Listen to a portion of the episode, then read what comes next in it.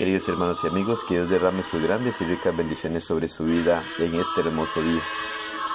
Gracias damos a nuestro gran Dios Todopoderoso, el cual nos da la bendición de la vida en este día, y así poder juntos escudriñar la palabra de nuestro Dios, poder acercarnos a Él a través de su palabra, ya que a través del conocimiento que tenemos por medio de ella, podemos acercarnos a Dios para hacer su voluntad, prepararnos para el gran día del juicio final, poder mantener una buena relación con nuestro Dios.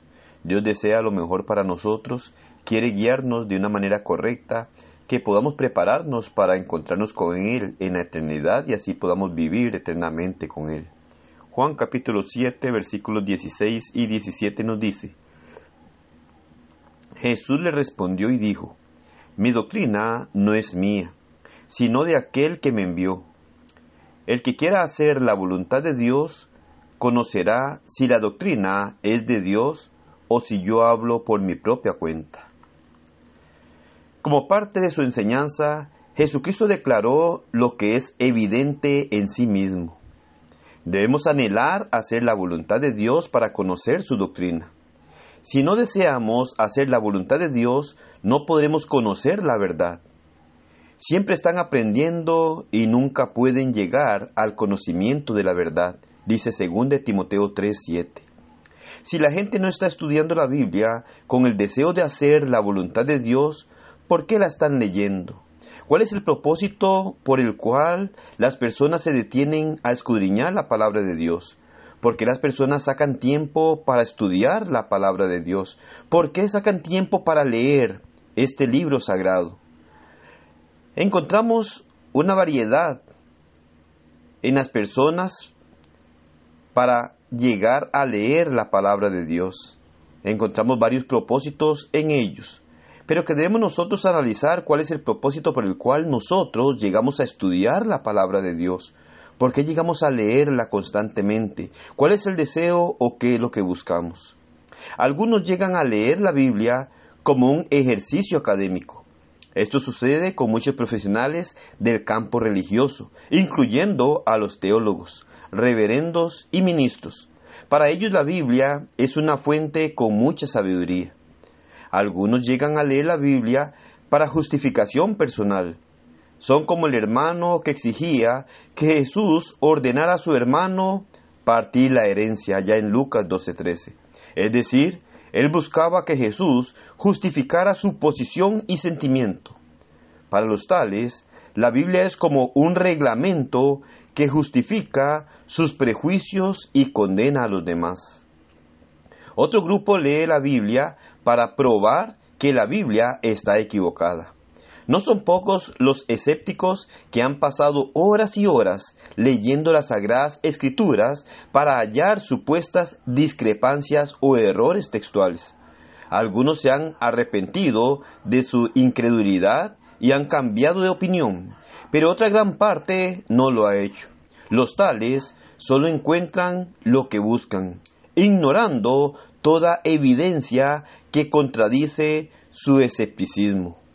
Cierta clase de lectores estudian la Biblia por razones políticas. Por ejemplo, Herodes, quien quiso saber lo que las escrituras decían solamente para descubrir la manera de asegurar su poder, allá en Mateo capítulo 2 versículo 1 al 12.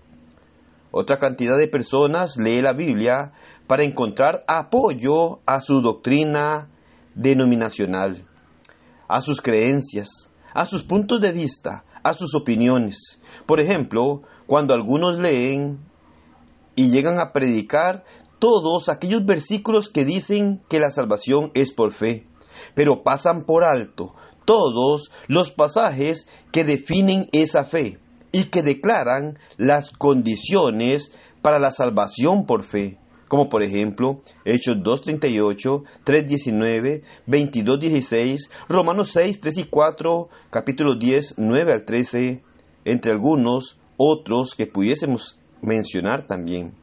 Solamente llegan a buscar apoyar sus creencias, aún llegando a torcer y a tergiversar la bendita palabra de Dios Lamentablemente, tal lectura prejuiciada endurece a los hombres en el engaño del pecado.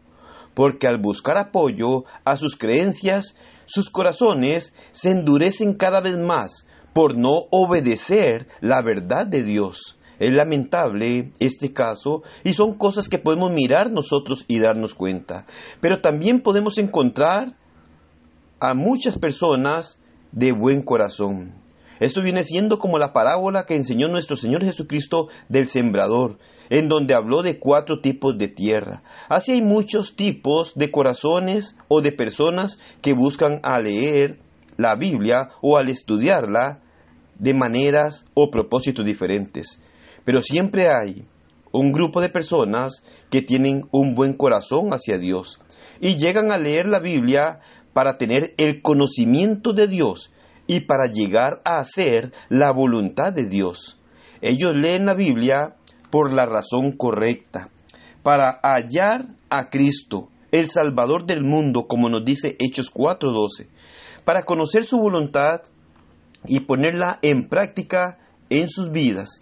Y es algo de lo que nosotros debemos de mirar y analizar, la necesidad de conocer la voluntad de Dios para ponerla en práctica en nuestra vida. Pero la pregunta importante es, ¿por qué usted lee la Biblia? De su respuesta depende dónde usted pasará la eternidad, porque solamente haciendo la voluntad de nuestro Dios tendremos garantía de pasar la eternidad con Él. Así que acerquémonos con un corazón sincero, dispuesto a conocer la voluntad de Dios para hacer su voluntad y así poder llegar a morar eternamente con Él. Que el Señor le bendiga y pase un excelente día.